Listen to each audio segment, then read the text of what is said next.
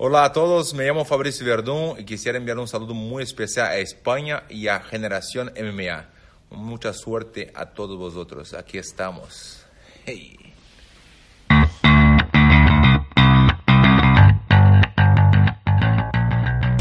Bienvenidos una semana más a Generación MMA. Hoy es el programa del jueves y hoy tenemos que hacer, por supuesto, la previa de ese super evento que enfrentará a John Jones contra Smith, contra Anthony Smith.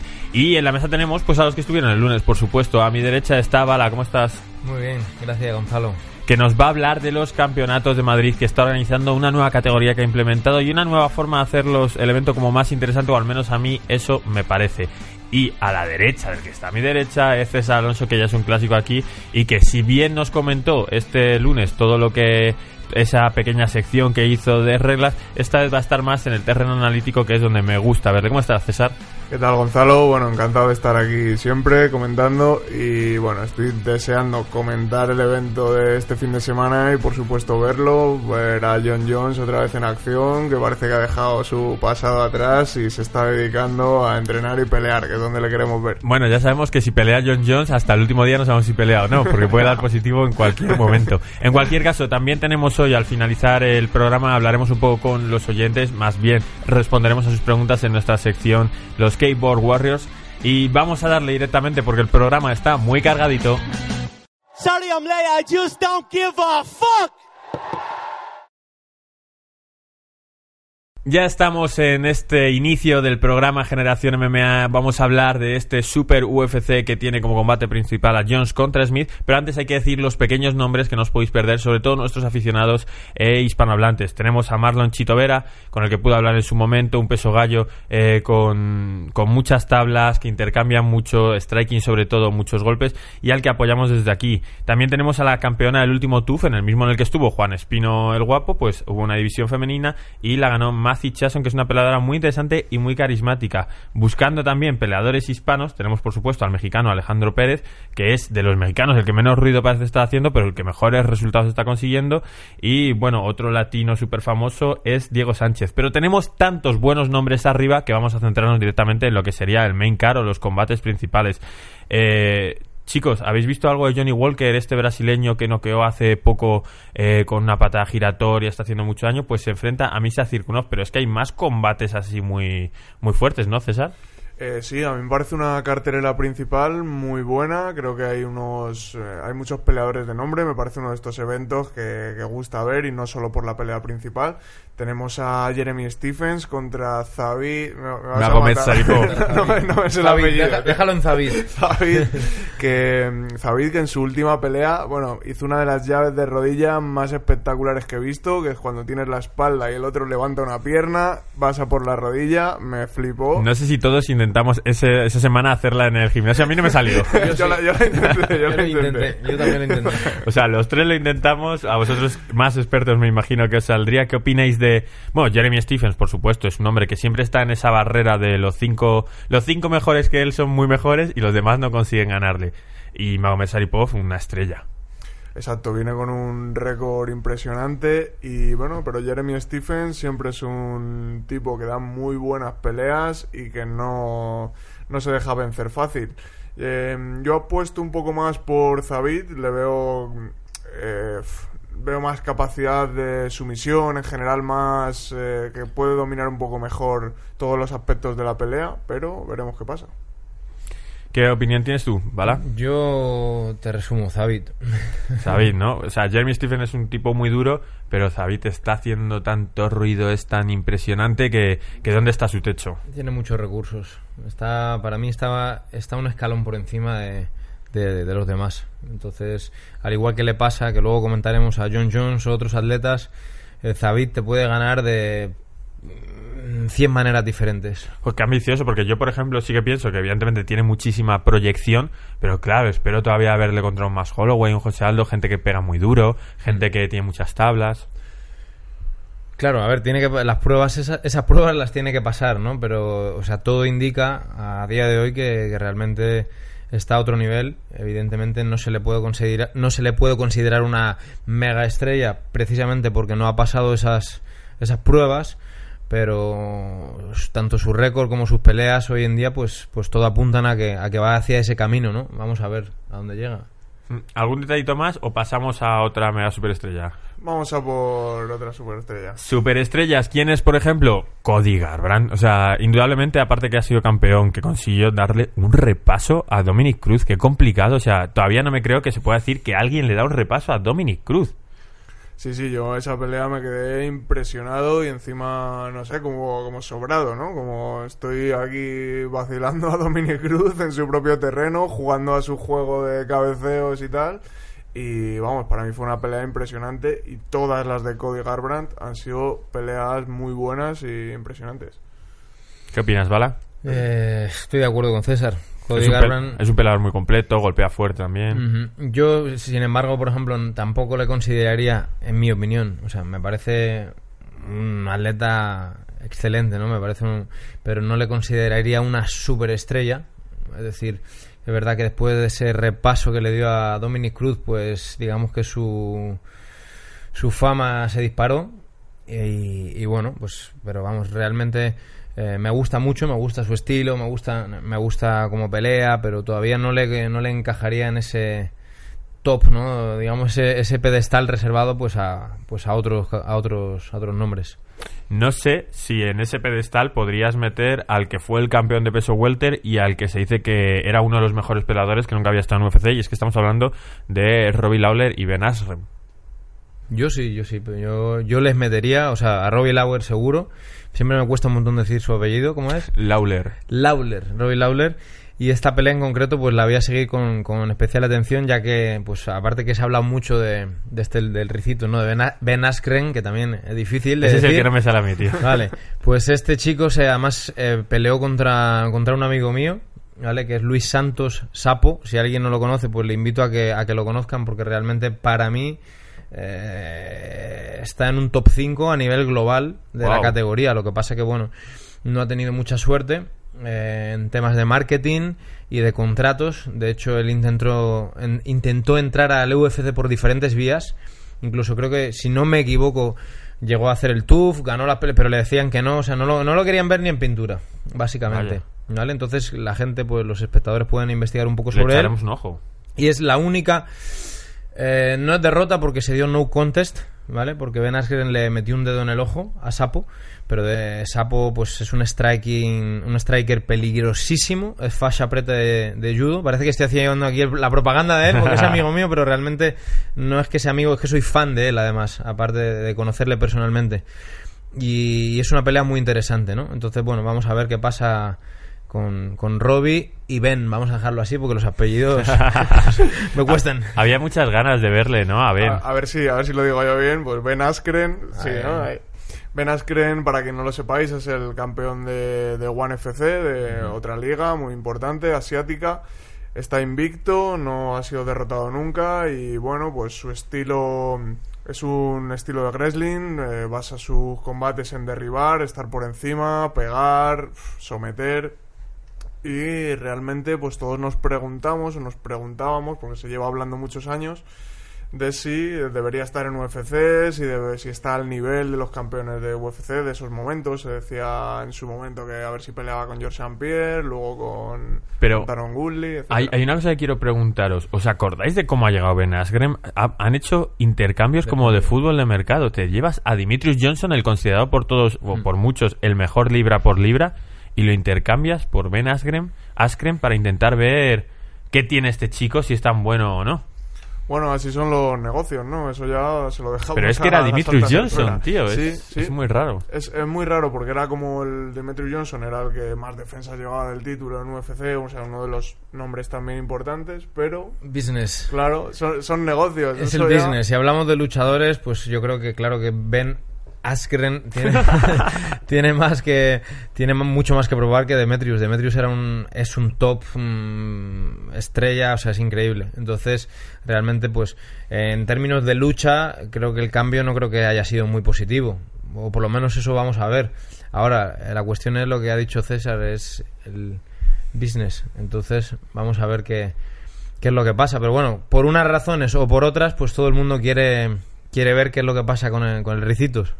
Y bueno, pues le han puesto en, en su primer combate en UFC contra Robbie Lawler, que no olvidemos que es uno de los pegadores más potentes de la división. Y había leído hace poco una entrevista suya que le han hecho y decía que, que, o sea, que había vuelto la bestia. Decía, decía, que tener cuidado, que ha vuelto la bestia, que me ha vuelto a convertir en, en una bestia, en la bestia que era antes. Que por cierto, perdón, es compañero de entrenamiento de Luis Santos, de Sapo, como le Ostras. llaman. Entonces Robbie Lauer es compañero de Le habrá, le habrá ayudado, ¿no? Probablemente pues hayan ayudado en la preparación y bueno, pues algo, porque los dos son de American Top Team, entrenan juntos, yo les he visto ahí entrenando y, y a ver qué pasa, a ver qué pasa. Yo tengo que decir que soy muy muy fan de Robbie Lawler. Durante mucho tiempo era el pelador que más ganas tenía, ver, tenía de ver, pero no por la calidad, sino por lo espectacular que han sido sus peleas siempre, porque ha ido a intercambiar, a dar todo y a que los espectadores disfrutemos. Y también me gustaría comentar una anécdota que en una rueda de prensa le preguntaron cuando cuando McGregor había estaba había perdido contra Nate Díaz y estaba como intentando asaltar el campeonato de título ligero le preguntaron bueno también quiere el de peso welter qué va a hacer contra ti y tal y dice yo con- no me va a pasar lo de Nate Díaz yo si pelea conmigo le arranco la cabeza y, y, bueno, es que me lo ha- se me ha revenido a la cabeza mientras lo decía. No sé si le dijo le arranco la cabeza o me suena que también dijo algo como que le sacaría el alma. dijo de McGregor. imagínate es un peleador brutal y si me dices tú que ha dicho que va a volver la bestia lo estoy deseando Sí. Siguiente combate puede ser un combatazo o puede que aprovechemos para ir al baño. Es un peleón increíble. Tyron Woodley me parece que es uno de los campeones más dominantes de la historia. Es buenísimo en la lucha, es tan defensivo a la hora de preparar los combates que no le sueles ver en, problemas y encima tiene mucho poder de KO. Y se enfrenta a un tío que puede que tenga mejor wrestling que él. Cuidado, eh. eh Kamaru Usman. Bueno, eh, como tú bien dices, es una pelea que no sabemos exactamente cómo va a ser porque, eh, bueno, Tyron Woodley es un peleador evidentemente excelente, clase mundial, pero nos ha dado alguna pelea aburrida que no nos ha gustado mucho contra Demian Maya, que, que no, sé, no lo sé exactamente, pero decían que era una de las peleas de campeonato con menos golpes de la historia, que menos golpes se habían lanzado. Claro, se juntaron el hambre y las ganas de comer. Exacto. eh, Entonces, eh, bueno, pues fue una pelea un poco, fue aburrida de ver. Otras de Tyron Woodley sí que me ha gustado bastante, contra Carlos Condit, contra eh, Josh eh, peleas muy buenas, y, o la última contra Darren Till también estuvo bastante bien. Pero bueno, pues no sabemos contra Kamaru Usman cómo se va a dar esa química entre los dos peleadores, ¿no? Sí, yo creo que Tyron Woodley, eh, pues ya lo has dicho tú todo de una manera más resumida, es decir, como, como, como espectador es aburrido, ¿vale? Sí, pero porque es muy defensivo. O sea, no por las capacidades que tiene. Sí, no por las capacidades, pero como luchador es, en- es interesante ver cómo trabaja su estrategia, la frialdad que tiene y cómo no se sale del papel o de la estrategia marcada. Lo que pasa es que si esa estrategia le lleva a hacer una pelea que realmente él hace muy bien, ¿no? Porque mira, yo me acuerdo una vez que Fabricio, ¿no? Que siempre le nombro porque ha sido uno de mis mentores y, y le tengo mucho respeto y cariño, es amigo mío. Él siempre decía que el público te puede hacer ganar o perder una pelea, ¿no? A veces tú vas por el público tal, entonces él es un tipo de peleador que le da igual, tiene su juego muy definido y le da igual si abuchean, si no abuchean, si al público le gusta, si no le gusta, él va a hacer lo que sabe y como tú dices tiene un wrestling pues bestial y tiene lo que tiene pues un pegador que también te, a lo mejor te- nos vamos al baño y cuando vuelves pues la pelea se acabó. Sí, es un peleador también de, de ver sus combates o a cámara rápida o los highlights, porque probablemente vas a ver esas carreras que hace con puñetazos que le sale siempre bien. Lo que en teoría tendría que ser un combatazo, y simplemente por el nombre que hay ahí, es el de John Jones, que nos estaba dando unos años, peleaba una vez al año como mucho y había que esperar sus suspensiones, y ha dicho, no, tranquilos, que yo quiero ser el más grande de la historia y voy a empezar a daros todas las peleas que no habéis podido ver a lo largo de estos años. Se enfrenta contra Anthony Smith, a priori es un combate muy desequilibrado, pero cuidado. Eh, bueno, de John Jones eh, espero que sea verdad ¿no? lo, que, lo que comentabas tú, de que nos dé esas peleas que queremos ver, porque realmente ha tenido absolutamente todo, todo con mayúsculas para ser el nombre más grande de la historia, el, o ser considerado uno de los mejores de la historia, y por cosas fuera del deporte no lo, no lo está siendo o se está quedando un poquito ahí a medias. Entonces esperamos que, que John Jones nos dé muchas peleas al año, y esta en concreto bueno, eh, aunque pueda parecer un poco desequilibrada al principio por, bueno, por, por experiencia o por nombre que tiene cada uno, eh, todo puede pasar dentro de, la, de una pelea de MMA y bueno, pues sí, Anthony Smith estará buscando dar la sorpresa y, lo, y todos pensamos que John Jones va a ganar, pero habrá que, habrá que verlo. Hombre, es que Anthony Smith es un peleador que abraza mucho el caos. Y si tú vas a hacer una estrategia pausada contra John Jones, lo vas a tener jodido porque es superior a ti en todas las áreas del juego. Probablemente sea el peleador más completo. Pero Anthony Smith es de vamos a cruzar manos y a ver quién las cruza mejor. Yo entiendo que Daniel Cormier no va a salir contra John Jones a cruzar manos porque él se puede sentir superior. Pero lo mismo Anthony Smith dice, yo voy con todo. Mm. Yo creo que, que sí, que la clave va a estar más o menos en lo que has dicho tú, ¿no? Yo he estado observando varias, varias peleas de Anthony Smith. A John Jones lo tengo ya muy estudiado porque me, pues eso, me encanta, me parece espectacular, inspirador. Y luego ya, bueno, fuera de la jaula, pues es, es otro tema. Pero eh, yo creo que la clave va a estar eh, en el respeto que le tenga Anthony Smith. Es decir, si Anthony Smith, o sea, es lo que le puede dar la victoria y es lo que le puede dar la derrota. O sea, yo creo que tampoco estoy diciendo nada, ninguna novedad. Es decir, si Anthony Smith sale con mucho respeto, pues probablemente John Jones imponga su juego. Y si Anthony Smith sale con poco respeto y va a arrancarle la cabeza y e intercambiar, como tú has dicho, pues puede que también Jones le arranque la cabeza, pero eh, sus probabilidades aumentan considerablemente. Siendo que es un peleador muy lineal, por lo que he observado. Eh, algunas de las derrotas que tiene también son chicos que, que conozco y porque son capoeiristas y que es César Ferreira Mutante, que fue en el TUF, creo. Y luego contra Majeta, que es Majeta, Marreta, para los que no entiendan. Para los que no hablamos brasileño como Thiago tú. Santos, sí. Portugués, perdón. Eso, portugués. Y, y, pues, pues que trabajan un poquito más los ángulos, son un poco más versátiles, un poco más flexibles. Y entonces, y que es cosa que John Jones tiene, ¿no? Entonces, bueno, eh, César lo ha dicho también, el John Jones es el claro favorito. Pero yo creo que va a depender del respeto que Anthony Smith le tenga. Si sale con todo y sale a ganar, pues, pues puede pasar de todo. Cuidado con Anthony Smith, que el otro día en la, en la transmisión de UFC Praga ponían un dato muy interesante. Anthony Smith tiene más victorias por KO que John Jones y más victorias por sumisión que John Jones. Es decir, a lo tonto estamos hablando de un tío muy experimentado, que sí que parece que ha llegado de rebote, que probablemente sea el peleador que se ha enfrentado con John Jones con menos nombre para ir a por un campeonato. Pero si estás ahí, chico, es que eres bueno. No, no, seguro. Sí, y, es, y a lo mejor es el.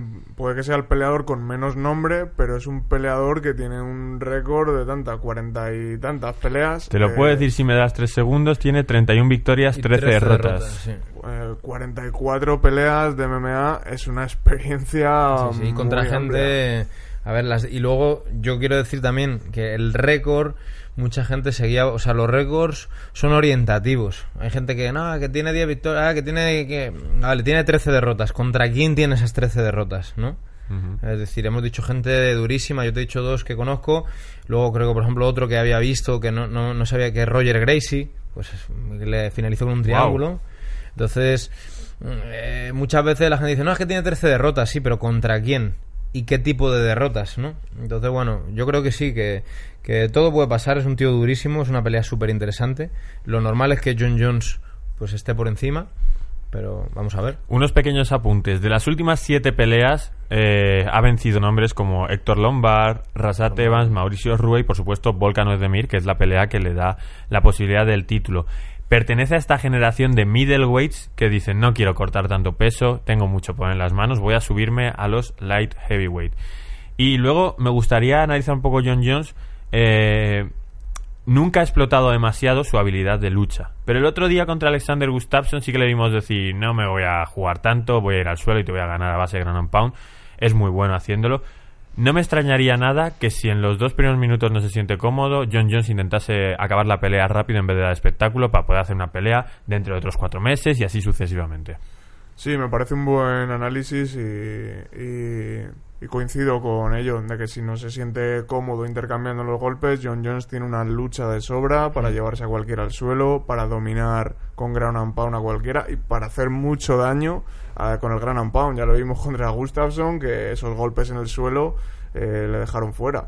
Entonces, bueno, creo que John Jones es que es un eh, es un fuera de serie en todos los aspectos. Eh, es que somete a, a cinturones negros como Víctor Belfort como si nada, eh, lucha y derriba a cualquiera. A Cormier, como, o sea, Cormier como si fueran muñecos, eh, hace caos, pega a puñetazos, patadas. Es que domina absolutamente todos los aspectos del juego en un nivel altísimo. Mm. Entonces creo que tiene...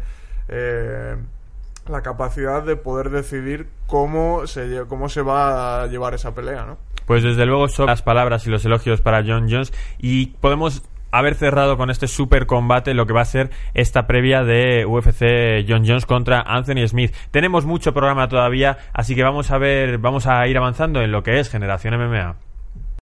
Yeah. Baby girl, you're so damn fine. Wanna know if I can hit it from behind, though. I'm on you like some fine. When it's over, press. Pues por supuesto estamos aquí, ya lo habéis visto, lo visteis también el lunes, lo habéis visto en el análisis de John Jones contra Anthony Smith, al señor Bala, David Balacero.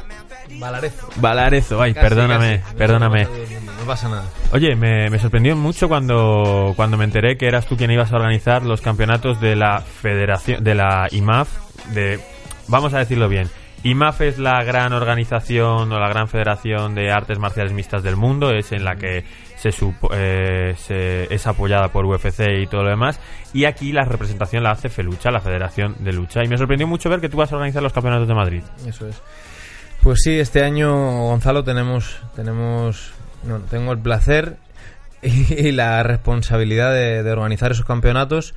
Eh, también lo hago como un desafío, ¿no? Y, y bueno, pues estoy organizando esos campeonatos junto con la Federación Madrileña de Lucha. Eh, vamos a, hay, hay varios temas que tocar, entonces, eh, si quieres te hago una introducción. Perfecto. Ya, sa- me ya sabes que tenemos un espacio limitado, pero me interesa muchísimo porque es muy importante para el desarrollo de nuestros atletas. Sí, sí, eh, realmente, eh, como has comentado, lo que vamos a buscar principalmente en esta, en esta nueva edición es precisamente eso, es el desarrollo de los atletas. Eh, como novedad, pues eh, una de las de las novedades que, que yo intenté implementar y que he estado luchando, pues hablando con la federación, con otras personas, ha sido la implementación de una categoría, que es la categoría B. Eh, como tú bien dices, es importante matizar, ¿no? Que eh, la Federación Madrileña, a su vez, depende de la Federación Española y esta está asociada a IMAF, que IMAF es la federación que tiene, digamos, la federación de UFC, que tiene el respaldo, digamos, donde las nuevas eh, nuevas canteras, los jóvenes talentos, pues la idea es que después, en un futuro, puedan desarrollar y seguir sus carreras como, como profesionales en UFC o otras otras compañías. Cuéntame más de la categoría de la Entonces, que hablas. Diego, quiero destacar que la categoría B es una implementación que se hace en la Comunidad de Madrid para potenciar a nuevos deportistas, nuevos talentos y que estos puedan pelear, digamos, bajo el amparo de un marco legal con la federación de por medio, eh, con unas ciertas garantías, ¿vale?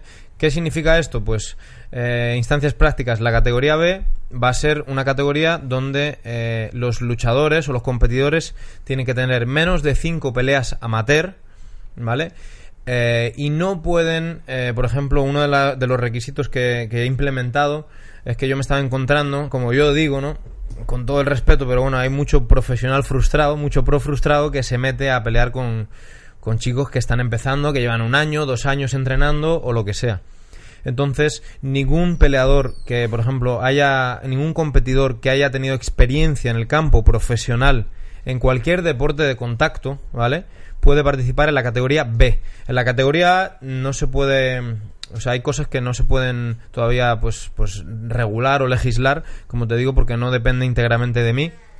Yo hago lo que puedo, hago lo que puedo para el deporte y para los chicos, pero por ejemplo la categoría B pues es una posibilidad, es decir, pues si un boxeador profesional que es lícito quiere probarse en el campo amateur primero antes de pelear en profesional, Que se vaya a la etcétera, categoría. tiene que ir a la categoría A, donde va a encontrar ya pues luchadores amateur, siendo amateur, pero un poquito más experimentados. Los que clasifican para el campeonato sí que son los de la categoría A. Exacto, la categoría B no clasifica para el Campeonato de España, solo ca- clasifica para los Campeonatos de España la categoría A y es la que te da opción al ranking nacional también.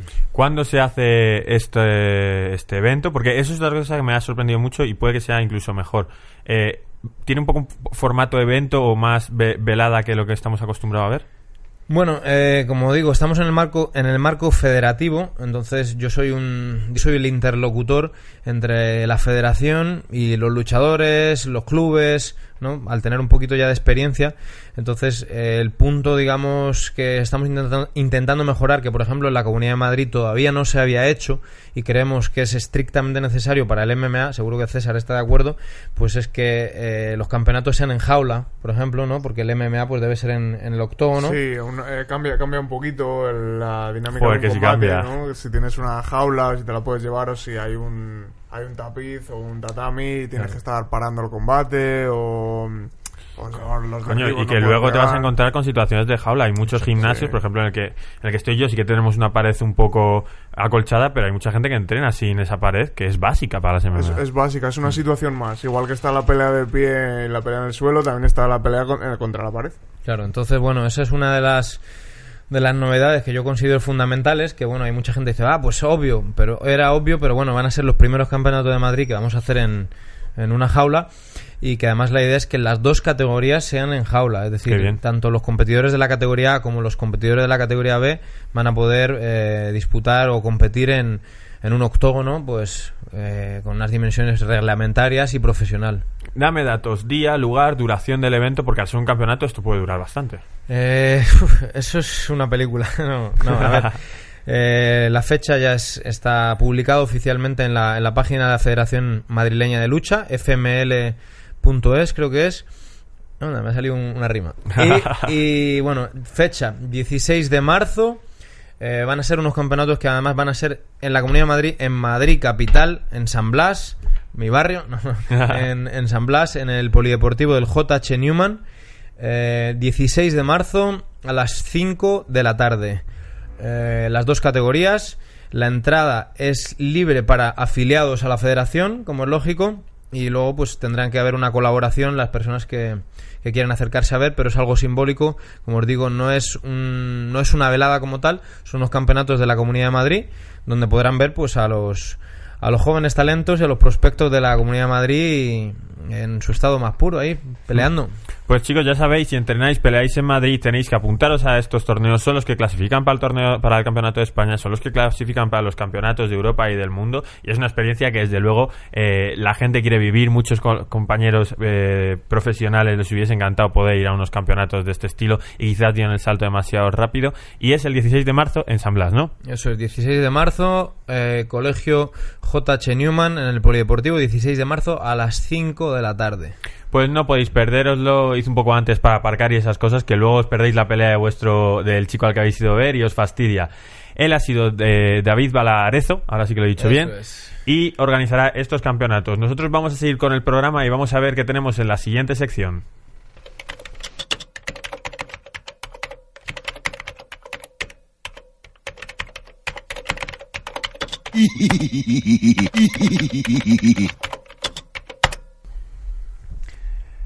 Ya estamos en la última parte de este nuestro programa Generación MMA en los estudios FI Betalanda Podcast y eh, os lo digo, no lo he dicho mucho esta semana, pero os tenéis que suscribir, tenéis que darle like, tenéis que dar comentarios porque ya que no estáis pagando por esto, la única forma que tenemos de crecer es que nos ayudéis desinteresadamente. Vamos a ir con esta sección que ya habéis visto a la cabecera, Keyboard Warriors, no sé exactamente cuál es la pronunciación, pero es algo que todos conocemos. Esa gente que, bueno, que, que parecen guerreros desde su casa, desde el ordenador.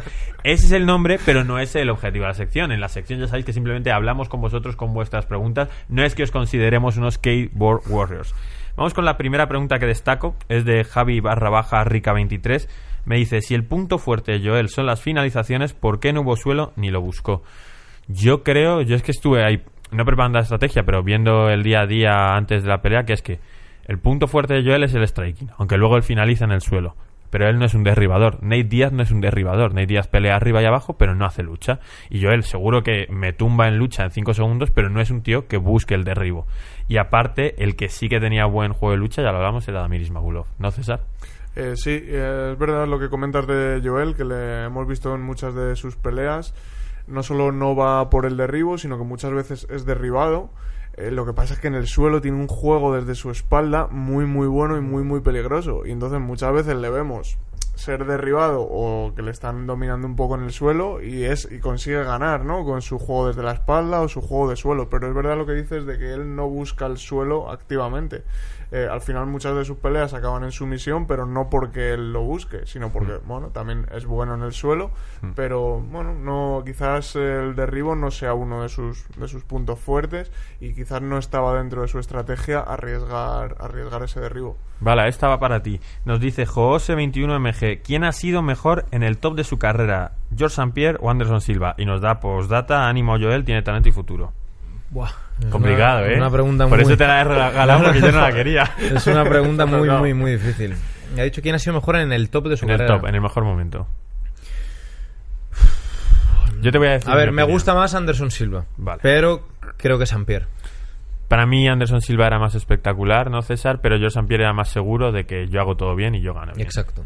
Bueno, el George St. Pierre tuvo una racha de peleas en las que ganaba solo por, por decisión, dominaba, pero no conseguía finalizar. Y a Anderson Silva le veíamos con caos espectaculares y tal y cual. A yo personalmente me gusta más George St. Pierre por, no sé, por su forma de dominar, la inteligencia dentro del combate, pero era más espectacular de ver eh, Anderson Silva. Y quiero reclamar un derecho, aquí en directo, ¿Qué rápidamente. derecho? No me gusta un derecho, no. Quiero, quiero hacer una, una- un apunte sobre Anderson Silva, ¿no? Porque soy fan de Anderson Silva, pues que creo que. No sé si han sido sus manejadores o es el propio UFC, pero para mí Anderson Silva es una leyenda y realmente creo que tendría que estar considerado como tal. No sé si ha sido fallo de sus manejadores o del UFC, pero realmente tendría que estar, se tendría que dar otro, otro, otro estatus, otro trato. Otro trato. Bueno, es que últimamente está teniendo combates que le son muy perjudiciales para él por, por el momento. Por eso lo digo. Eh, vamos a intentarlo hacer más picadito para que llegue a todo, para que lleguen todas las preguntas posibles. D de Dani98 nos dice Holloway contra Poirier, ¿quién se la lleva? Y qué es lo siguiente para Ferguson. Bueno, Holloway para Poir- versus Poirier, rápidamente para mí Holloway. Yo voy Holloway también. Holloway. Sí, me parece que tiene más tablas simplemente y me parece que es que es muy superior, mientras que Poirier es un tío destacado, pero, pero sin más. Es un top, pero sin más. Y luego, ¿qué es lo siguiente para Ferguson? Pues es que es un peleador muy extraño, de un trato muy difícil. eh, el combate contra Javier Nurmagomedov se ha planificado cinco veces, se han caído las cinco veces. Eh, le han pasado por la derecha a Holloway y Poirier, pero es que tiene sentido. Luego también le he visto publicar cosas como que se arrepentía de que había tomado malas decisiones este año. Sí, decía, eh, leí en una entrevista o decía algo Ferguson como que sí, como que había recibido demasiado daño en sus peleas y como que no En la última, muy- ¿no? sí, Decía. sí, o en general y que no se había preparado bien, que bueno, quizás estas cosas de altibajos psicológicos, ¿no? Que tenemos todos durante la vida eh, les pasa a los peleadores también. A lo mejor no le apetece ahora coger una pelea de alto nivel por sus circunstancias de vida. Siguiente pregunta. Barra baja Navid95. ¿Juan Espina volverá este año a pelear en UFC? Sí, sí volverá, salvo que vuelva a tener otra lesión. Está lesionado de la mano, se lesionó creo que incluso antes de, la- de esa pelea, de la pelea que sí que tuvo en UFC, no de las del TUF. Eh, se quiere recuperar cuanto antes, ya está operado y todo eso, y probablemente para agosto esté disponible para una nueva pelea. O sea que sí, que este año va a pelear, salvo que se vuelva a lesionar. Santiago Viqueira 31. ¿Cómo pasas a pelear una compañía importante por ojeadores y combates ofrecidos? Es un tema muy largo de debatir. Al final es el récord es suficiente para que te miren y si te ven y eres bueno, pues vas para adelante, Exacto. ¿no? Al final es hacerte un buen récord oficial. Y luego el nombre también y el carisma. y que, y que finalices tus peleas un poco de una forma espectacular y eso Hay al final variables. claro al, al final lo en, en internet hoy en día está todo ¿Cómo entras a jugar al Real Madrid? Hay muchas variables. Claro. Nos preguntan, eh, Amin209, ¿debería Joel salir a entrenar a Estados Unidos? Saludos desde Murcia. No concretamente a Estados Unidos, pero todo lo que sea... Sus entrenadores son unos cracks, ¿eh? ya os lo digo. Y la estrategia... y Julio Santana es uno de los mejores entrenadores Sí, que hay en España sí, sí, también, o sea que eso fue eso Seguro. estuvo muy bien. No salió lo que pa- parecía que iba a pasar, pero está muy bien. Pero sí que es cierto que cuanto mejor sea el entrenador, pues hay entrenadores mejores y entrenadores peores. Hay distintas ligas, al igual que hay peleadores mejores y peores. Yo creo que si puede, sí que debería ir a otro sitio donde haya quizás eh, más peleadores de más nivel, sparring más complicados. Exacto. Más que, el, más que el entrenador, yo creo que el- la cuestión es eh, los sparrings y los compañeros de entrenamiento. Porque aquí en España, mm, yo te digo, yo no soy un peleador eh, con mucha experiencia profesional, es más, es más bien poca, pero sí que eh, conozco muchos peleadores profesionales, he viajado mucho y he estado en camps de entrenamiento de Kings MMA American Top Team y realmente todo el mundo me dice lo mismo, incluso la gente que conoce España. O sea, en España hay muy buen nivel. Hay buen nivel de entrenadores, hay buen... Lo que pasa que evidentemente no hay tanto volumen de cantera, tantos compañeros de entrenamiento. Entonces yo creo que la clave está en lo que ha dicho él, que es un poco los compañeros. Y yo, y yo eh, coincido con lo que estabas diciendo tú, que es que ya no es solo el entrenador o que tengas un Claro. entrenador, sino que si tú estás en una clase de MMA, Jiu-Jitsu o lo que sea, en los que de 20 que hay, 17 son competidores profesionales, te aseguro que vas a aprender de todos y cada uno de ellos, no solo de tu Sí, entrenador. lo que quizás no debería hacer es cometer el error de irse, por ejemplo, al mejor gimnasio del mundo y ser uno más y que tus peleas se preparen con dos semanas de antelación y que tú quieras hacer este trabajo específico pero te pongan el de tu compañero. Quizás eso también hay que ir paso a paso. No puedes dar el salto de, de España al mejor No. gimnasio. Bueno, como todo hay un... eh, bueno, tienes unas probabilidades, ¿no? ¿no? Un, proceso, un proceso, efectivamente. Pero yo sí opino que si, cuan- si te puedes acostumbrar a estar entrenando, aunque sea haciendo técnica, con gente de mucho nivel, eso se te pega, se te va pegando todo. Bueno, y lo último que nos preguntan, no digo, eh, eh, he mentido, no es lo último. Habéis hecho muchísimas preguntas, os lo agradecemos. Quizás hemos empezado demasiado tarde esta sección, pero nos preguntan, ¿qué es lo siguiente para Joel? Lo siguiente para Joel es que se recupere de esta pelea, ya está en UFC, la segunda pelea se la sí o sí, el contrato es para muchas más peleas, o sea, que en principio tenemos Joel para rato y lo que tiene que hacer es simplemente esperar ahora que salga una pelea más asequible. Se ha hablado, lo dijo Fran Montiel en un vídeo que publicó el domingo, eh, van a el contrato con Rusia es de hacer cinco eventos ahí. Querían promocionar a Damir Ismagulov entre otros peleadores rusos. Quieren que los rusos vayan bien, buenos eventos porque tienen mucho dinero puesto ahí. Ahora, bueno, Joel ya ha hecho su pelea, ya les ha regalado la pelea que querían, no podían decir otra vez que no a UFC. Así que ahora que busque una pelea que sea más asequible. No, en ese nivel ya son todos muy buenos, pero bueno, seguro que puedes escoger mejor A que B o que C. Y con, con más tiempo de preparación también. Que le den, no le den una pelea que le digan, no, el mes que viene tal, sino que digan, oye, dentro de seis meses, dentro de ocho meses, tienes una pelea. Pues eso da mucha, da mucha confianza o diferencia para poder prepararlo bien y entrenar a tope. Pues hasta aquí, Generación MMA. Estamos en los, estudios de FIB, Podcast. Está César Alonso, está David Bala. Yo soy Gonzalo Campos. Nos vemos el lunes que viene. Hala, hasta luego.